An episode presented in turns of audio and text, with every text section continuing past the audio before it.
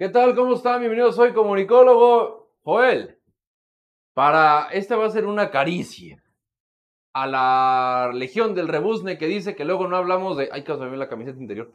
Que, que luego no hablamos de, de Alfaro y que no hablamos de, De los, los prianistas. Estás, exactamente, ¿no? Y que se tiran al azote y bueno, ¿no? Entonces, hoy vamos a hablar de la soberbia de Alfaro. Así es, porque, bueno, como tú sabes, hay muchos eh, políticos en México Ah, que nomás acceden al poder y parece ser que se marean, ¿no? Y que de alguna manera esto los lleva a exponer la soberbia que llevan dentro. Pero estamos hablando No. de Alfaro, ¿eh? No de Sí. AMLO, ¿eh? No, Ah. obviamente estamos hablando de Enrique Alfaro, Exacto. gobernador del estado de Jalisco. No de Andrés ¿No? Manuel López Obrador. No estamos hablando de Morena, estamos hablando de un personaje de movimiento Ah, ciudadano. Así porque es. luego ustedes dicen que, que no, nomás hablan de, de, de, de- de cabecita de pañal, ¿no? sí, sí, sí, sí. Ya dejen a mi cabeza de pañal, digo, de algodón y... Ajá, güey. Hasta ellos se les estaciona el inconsciente, ¿no? Pues quédese con nosotros y platicamos de este tema.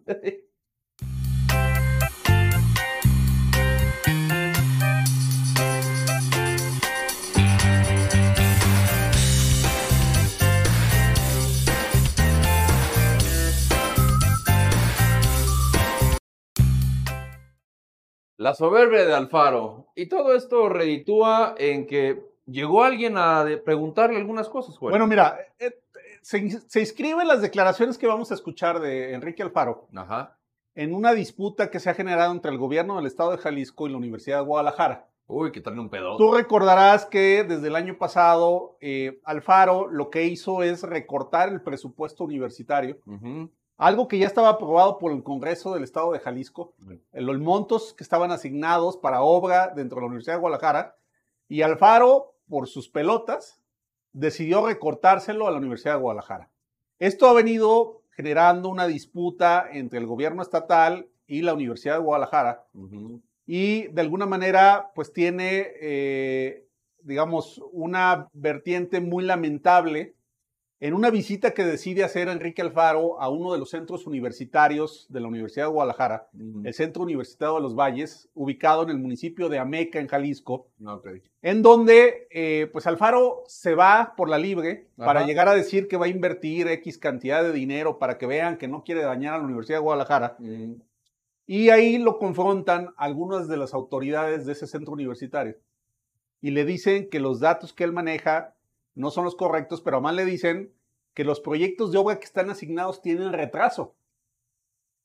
Y entonces Alfaro les contesta de manera soberbia, diciéndole, mídanle a sus palabras y vamos a verlo para que usted entienda el contexto. ¿no? Exacto.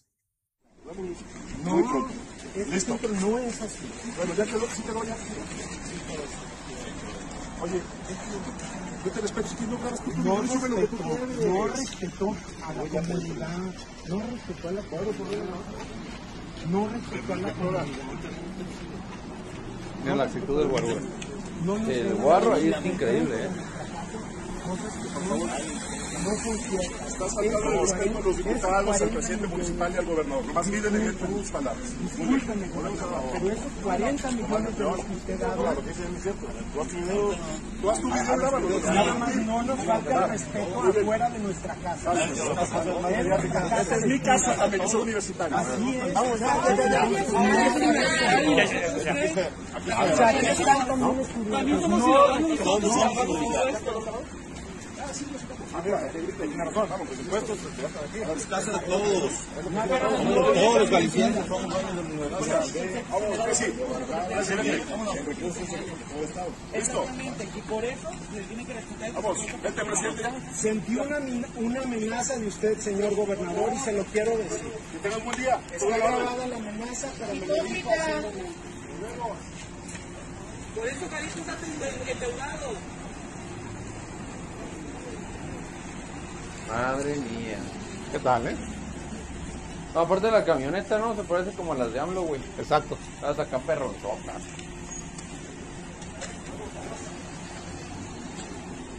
Y bueno, pues prácticamente ahí se va, ¿no?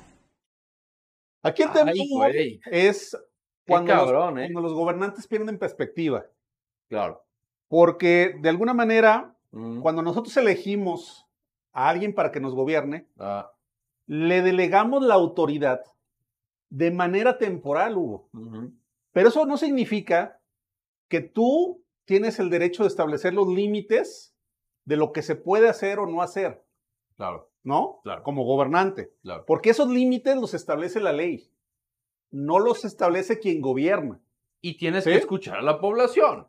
Porque además, no solo gobiernas para quienes votaron por ti, Claro. también gobiernas La otra. para la otra parte que no votó por ti. Y es lo mismo que, ¿No? claro, decimos de gobierno federal, claro, totalmente. Ahora, Sí, sí. Si lo ves en perspectiva, pues un gobernante, digamos, aunque no lo podríamos equiparar, pero podríamos hacer el símil de decir, es nuestro empleado, Yo de siempre los lo he ciudadanos, dicho. ¿no? Yo siempre lo he dicho. es nuestro empleado. Sí, claro. Y por tanto, él tiene que tener capacidad de escuchar las voces que son disidentes, las voces que son críticas, Sí. y lo que busca hacer Alfaro con este tema de mídele a tus palabras es tratar como súbditos a quienes no piensan como él. Se ¿No? me hace una locura. Sí. La verdad es que, y mira, si te fijaste es el funcionario universitario, que es el secretario administrativo de ese centro Era lo que te iba a universitario. platicar. ¿Quién ¿No? era esa persona? Esa Ah, persona era el secretario administrativo del centro universitario de Los Valles y le dice, señor gobernador, sentí que usted me estaba amenazando. Sí, sí, sí. Y sí es una amenaza velada, aunque Alfaro diga que no y la gente del Movimiento Ciudadano diga que no, cuando tú dices, miren tus palabras, No, claro. es porque yo tengo la capacidad de sancionar Claro. tu comportamiento. Sí, Entonces, cuando digo, mídele, mídele, Sí, sí. Jálale. Bájale, ¿No? bájale dos rayitas a tu cagadero, pendejete, porque no sabes con quién estás hablando. Ahí sí ya no. A ver, yo voy a ser franco con esto que tengo que decir. Eh, no nos merecemos. mm, El gobierno federal que tenemos es elección de millones de mexicanos, como la de los estados y como la de los municipios. Al momento de, y lo he dicho en N cantidad de videos, que el tema del amparo de Alito ante sus, ante sus audios que publica Laida Sansores y él saca su amparo diciendo, hey, ya no publiques nada mío. Ah, cabrón, ¿cómo, güey? Entonces estás aceptando que sí tienes culpabilidad en esos audios que, estás, que, pusieron ahí en tu nombre.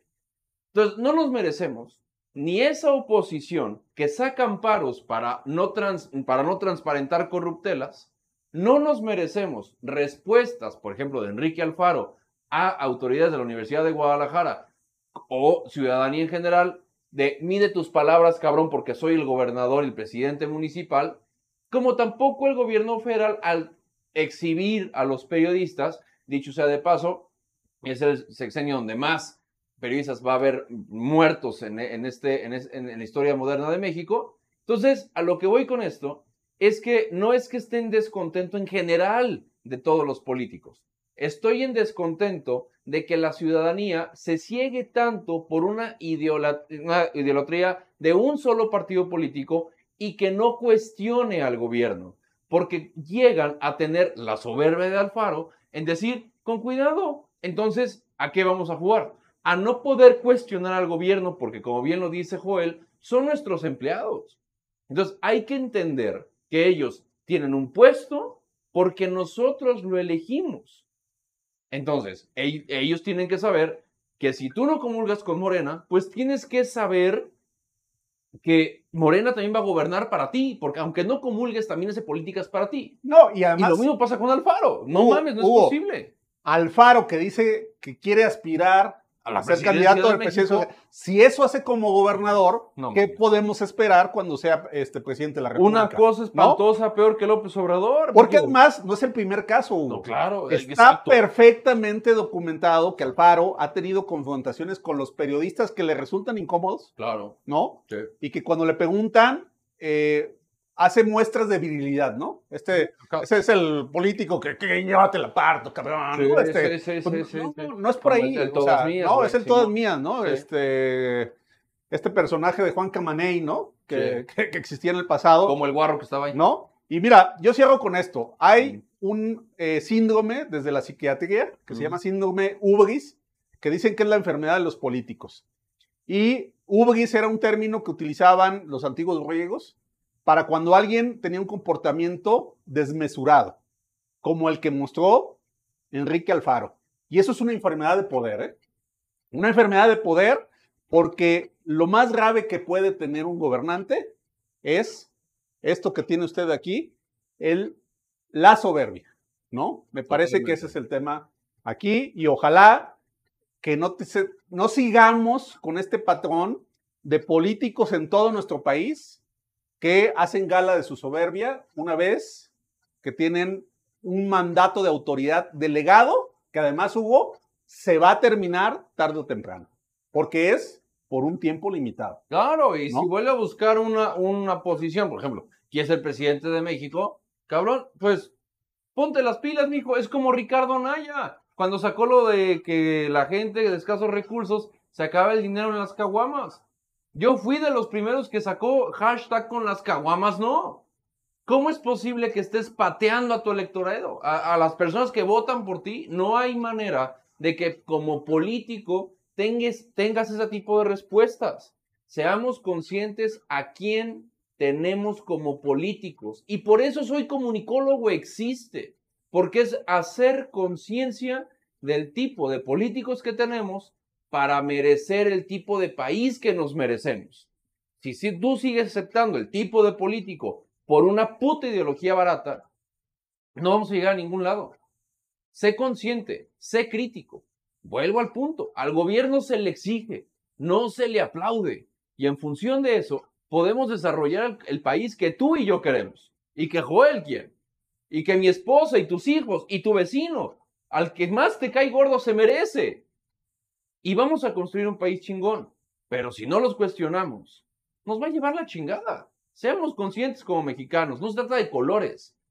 No se trata de ver quién es más mm, fifí o más chairo. No. Se trata de que todos somos uno y que todos nosotros le exigimos a un cabrón que está ahí. Y de eso se trata. Pero cuando seamos conscientes de eso, este pedo va a cambiar. Mientras tanto, seguiremos igual. Y como tú dijiste, pues ahora es Juan Camaney, ¿no? ¿Y te acuerdas cómo decía Juan Camaney? Bailo mambo, tengo viejas de a montón, pego duro y, y, y masco chicle, una cosa así. Sí, Eh, pero, pero- pero casi ¿eh? bien Eh, sabrosito, ¿no? o sea, eso le queda perfecto a Enrique Alfaro. Y al guarro, ¿no? ¿No? ¿Qué pedo, perro? No te metas con él.